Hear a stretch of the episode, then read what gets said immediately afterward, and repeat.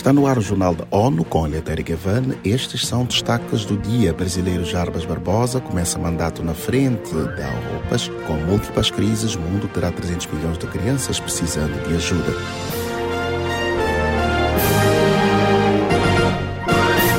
Médico brasileiro Jarbas Barbosa assume o posto de diretor da Organização Pan-Americana de Saúde, OPAS. O novo chefe do braço da OMS no Brasil destacou o risco de surtos e epidemias nas Américas associado ao aumento de doenças crônicas, aos danos causados por acidentes de trânsito, à violência e aos impactos da mudança climática.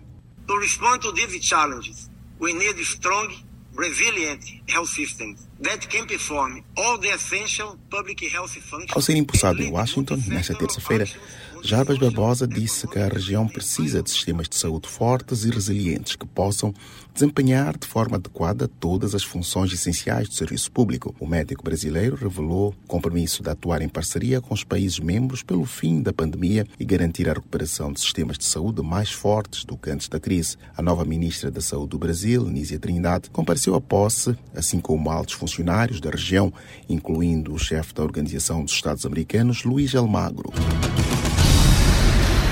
A crise política em Myanmar entra pelo terceiro ano neste 1 de fevereiro, que marca o segundo aniversário do golpe perpetrado pela junta militar. Desde a eleição do partido da oposição, Liga Nacional pela Democracia, em 1990, a nação do Sudeste Asiático foi alvo de vários golpes de Estado. Mônica Greley tem os detalhes. Em entrevista à ONU News, a enviada especial de Guterres ao país, Noelin Reiser, falou sobre a unidade internacional, ajuda humanitária e proteção de civis. Ela também ecoou os protestos de relatores de direitos humanos de que as eleições anunciadas pela junta militar não podem ser realizadas. Reiser acredita que, com o apoio regional do Sudeste Asiático e internacional, é possível sim acabar com a violência e o sofrimento vividos pelos birmaneses, retornando o país às vias democráticas. Da ONU News em Nova York, Mônica Gray. Nos últimos dois anos, o país tem enfrentado consequências econômicas da intervenção militar que mergulhou Myanmar num caos humanitário com severas consequências para a região. A segunda edição da competição de startups globais da Organização Mundial do Turismo inclui Portugal entre vencedores. Conhecida como a Wake Tourism Challenge, a iniciativa foca nos Objetivos de Desenvolvimento Sustentável, ODS, e em como tornar o setor do turismo mais inclusivo e resiliente. Acompanhe com Ana Paula Loureiro. Portugal está entre os 15 projetos vencedores anunciados esta semana. A startup Noitroll, com sede na cidade de Coimbra, oferece tecnologia para hotéis e hóspedes. A empresa foi agraciada ao lado de outras startups de países como Alemanha, Catar, Coreia do Sul, Espanha, Panamá, Namíbia e Singapura, entre outros.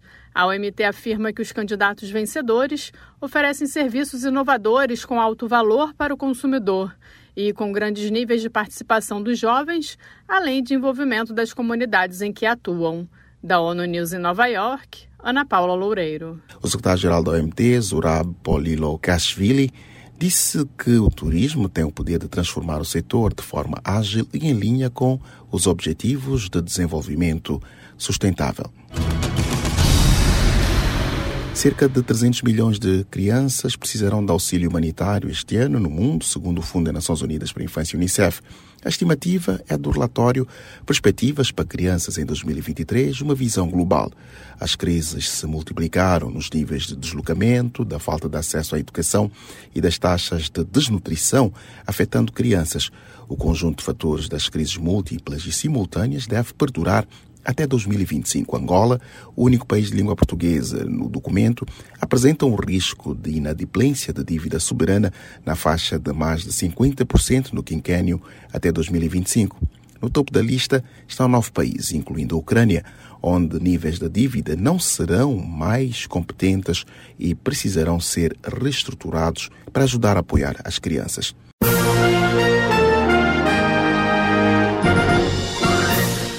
Este foi o Jornal da ONU. Confira mais detalhes sobre estas e outras notícias no site da ONU News em português e nas nossas redes sociais. Para nos seguir no Twitter, acesse arroba ONU News.